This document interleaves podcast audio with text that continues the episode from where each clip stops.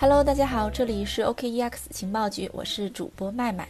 今天这期节目呢，我们主要跟大家聊一聊，呃，最近一段时间啊，整个行业的这个状态。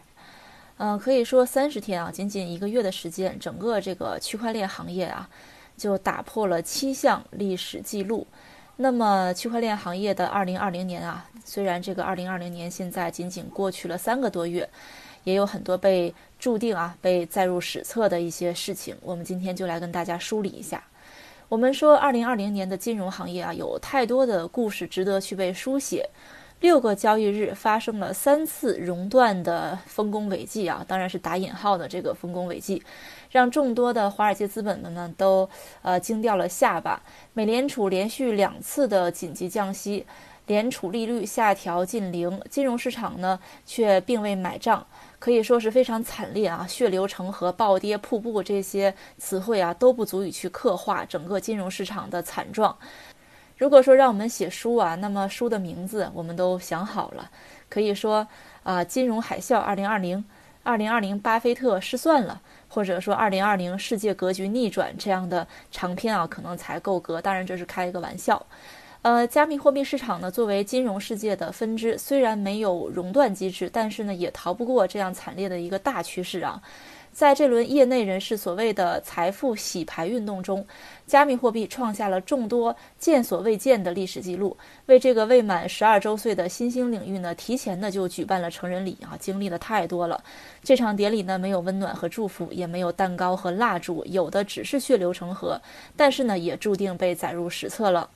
我们说今天这期节目啊，主要是跟大家梳理一下最近这段时间有哪些啊区块链行业里边打破历史记录的事情。那我们现在呢就开始来梳理。首先呢，第一件事儿就是非熊市期间啊，蒸发市值创下的历史记录。根据国外的一个数据统计网站显示，二零二零年二月十三日，加密货币总市值达到了三千零七十八亿美金的阶段性高点。记住这个数字啊，三千零七十八亿美金。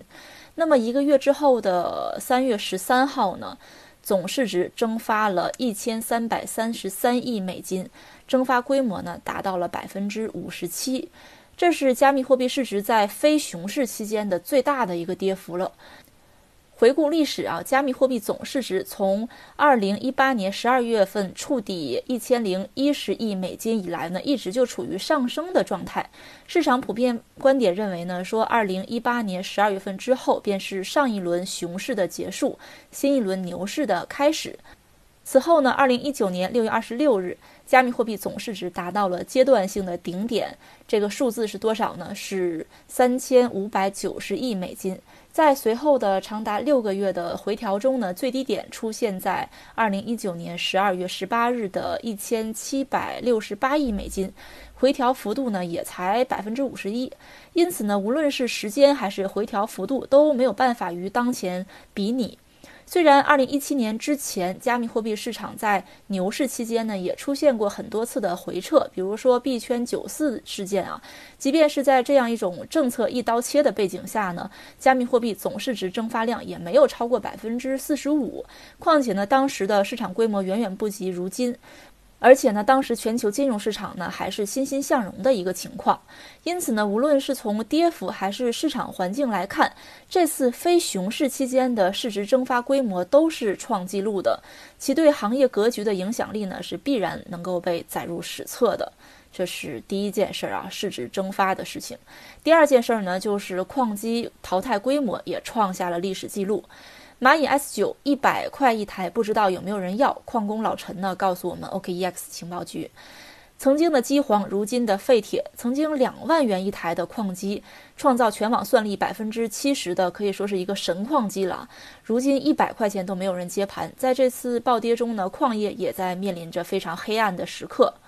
的确呢，根据 F Two Point 最新的数据显示呢，在电费为三毛八一度的时候，蚂蚁 S 九、神马 M 一零等上一代的主流矿机早就已经击穿了关机价。S 九这款出货量呢数以百万计的这个矿机啊，可能要正式的宣布退出历史的舞台了。另外呢，根据统计，随着加密货币行业近期的下行，有三十八款矿机跌穿了关机价，矿机淘汰规模呢创下了历史记录。加密资产管理公司 CoinShares 的研究主管查尔斯近期表示呢，随着比特币本月下跌近百分之四十到五千三百五十美金，提供约三分之一算力的矿工呢已经出现了入不敷出。这个研究主管查尔斯呢还表示说，矿工必须在比特币价反弹到七千四百美元左右呢，才能够实现平均的盈利。比特币价格在四千五百美元左右呢，矿工的平均现金流将转为负值。他表示呢，即便如此，许多人也不太可能去马上关机，因为人们仍然呢在预期这个市场能够反弹。但如果这种情况没有发生呢，很多将在减半之后就会关机了。正如查尔斯所言呢，随着呃加密货币减产日的临近，减产过后呢，将会有更多的矿机会被淘汰。另外呢，我们再说下一件打破历史记录的一件事儿呢，那就是关于算力。根据 Bitinfotrust.com 最新的数据显示呢，比特币全网算力在三月五号的时候达到了一百三十三 EH 每秒的历史最高位之后呢，开始急转直下，触底九十五 EH 每秒。关机算力呢，大概是在三十八 EH 每秒，跌幅达到百分之二十八。如果算上 BCH 和 BSV 网络减少的这个二 EH 每秒的算力呢，全网损失的算力达到了四十 EH 每秒。可以说是史无前例的一件事儿。即便是在二零一八年十一月份，比特币价格从七千美金下跌至三千五百美金的过程中，全网算力呢也才下跌二十四 EH 每秒。而在二零一八年以前的历次矿难中呢，虽然算力也有所回撤，但是由于当时整个网络算力非常低，甚至呢都不及当前算力的呃百分之十，所以呢无论多大的跌幅都不能与当前同日而语。毫无疑问啊，这次短短十二天的算力暴跌，这个数值呢达到四十 EH 每秒，也是创下了一个历史记录的。这是第三件事儿，关于算力暴跌。那么第四件事儿呢，就是全球的恐慌程度也创下了历史记录。在加密市场呢，恐慌与贪婪指数是衡量市场情绪的关键因素。这个指数呢，也正在被很多媒体去引用。根据 Alternative 点 me 最新的数据显示呢，当前加密货币市场恐慌与贪婪指数为八，达到了近期的新低。恐慌指数阈值为零到一百，指数越小呢，说明市场恐慌程度越大。这个指数呢是由六项关键的指标构成的，包括波动性啊，占百分之二十五。啊，市场交易量啊占百分之二十五，社交媒体热度占百分之十五，市场调查占百分之十五，比特币在整个市场中的比例占百分之十，谷歌热词分析占百分之十。这个指数呢，我们之前的节目也有介绍。这个复盘这个指数从二零一八年二月份上线以来的历史数据呢，它的最低值是出现在二零一九年八月二十一号的。当天的恐慌指数达到五，但随后呢迅速反弹至三十一的正常的水平。而近期呢，在恐慌指数长时间处于九极度恐慌之下呢，并没有丝毫出现反弹的迹象。这就充分说明了，当前市场处于极度的恐慌的状态，恐慌程度呢达到了史无前例的水平。整个市场之所以会如此的恐慌呢，莱比特创始人江卓尔的文章或许能够给出解释。江卓尔在文章给大家充值信心，为什么信用货币不可持续中提到呢？说这波跌下来还是大伤了很多人的信心，包括一些大佬都来找我充值信仰。我感觉呢这事儿有点严重，有必要写一篇文章说明为什么对区块链货币还是有信心的。大佬们信心都被重挫，整个行业长时间极度恐慌也就不足为奇了。那么下一件事儿呢，就是关于爆仓金额和爆仓人数，这个数量啊也是创下了历史的记录。根据合约地的数据统计呢，三月十二日连续两天呢，爆仓金额达到了，呃，二十三点九亿美金。任何一天爆仓规模呢，都能够成为历史性的数据。两天爆仓金额呢，共计四十六亿美金，折合人民币呢，大概是在三百二十二亿元，可以说是一个天价了，创下了历史的新高。爆仓人数呢，更是数以十万计，创下了历史的记录。不知道你有没有为这项历史性的数据贡献力量啊？下面呢是关于 DeFi 锁仓金额，这个金额啊也是跌幅创下了历史的记录，致使去中心化金融呢达到一个崩溃的状态。根据这个数据显示呢，DeFi 锁仓金额在二零二零年二月十五日达到十二点三五亿美金的历史峰值。此后呢，以太坊价格从二月十五日最高点的二百八十五美金下跌至最低八十五美金，跌幅达到百分之七十。DeFi 抵押金额也下跌至当前的五点五九亿美金。短短一个月的时间呢，六点七六亿美金的资产撤离去中心化金融这个池子，也是创下了历史的记录。这还造成了严重的次级伤害，就是这个去中心化金融系统的崩溃。我们上面说的这个 DeFi 是什么意思呢？我们之前的节目也有介绍啊，这里再简单的跟大家来讲一下，DeFi 的中文名称呢是去中心化金融。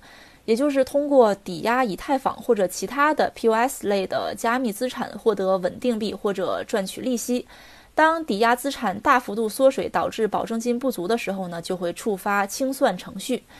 以以太坊上最受关注的抵押借贷平台 MakerDAO 为例呢，MakerDAO 是这个 DeFi 生态中的底层基础设施，发行一种美元稳定币叫 DAI，用户呢可以通过抵押以太坊来获得这个 DAI，用于投资或者消费。当需要赎回以太坊的时候呢，只用还回 DAI 就可以了。但是这次以太坊暴跌呢，造成了资不抵债，引发了 MakerDAO 的清算程序，而大规模清算程序呢，又引发了系统的崩溃。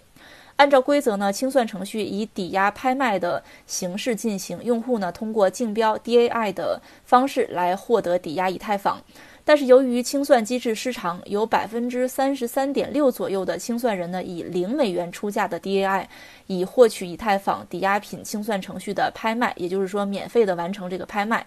根据加密分析公司 White Rabbit 的报告显示呢，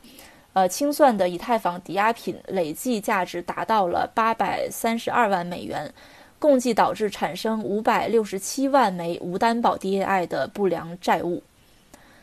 最后呢，我们在今天的呃节目结束的时候呢，还是给大家一点正能量啊。虽然上面有很多呃事件呢，都是达到了这个历史记录呢，而且还是不太好的这样的一个历史记录啊，但是呢，信心还是要有的。熊市之下呢，虽然说这个负面啊总是说不清道不尽的，那么其实我们还是应该有一些信心。为什么这么说呢？我们也不是说给大家打鸡血啊。我们的这个信心呢，也是有数据支撑的。根据区块链数据分析公司最新的研究数据表明呢，持有一枚或者多枚的比特币的地址数量一直在稳定增长，并且呢，在三月十一号达到了历史的新高。当天存有超过一枚比特币的地址数量呢，达到了七十九万五千六百三十个，超过了三月十号观察到的七十九万五千三百个。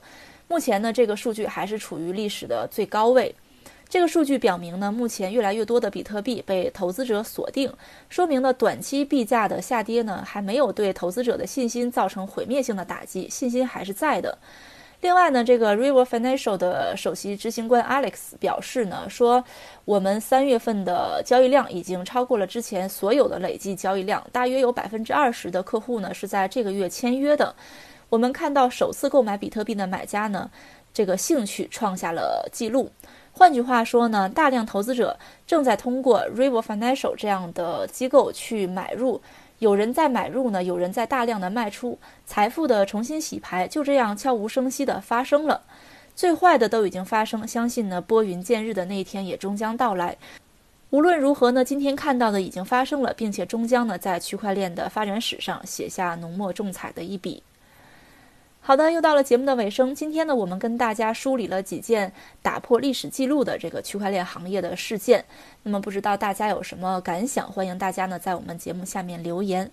好的，今天的节目就到这里了。这里是 OKEX 情报局，我是麦麦，我们下期再见吧。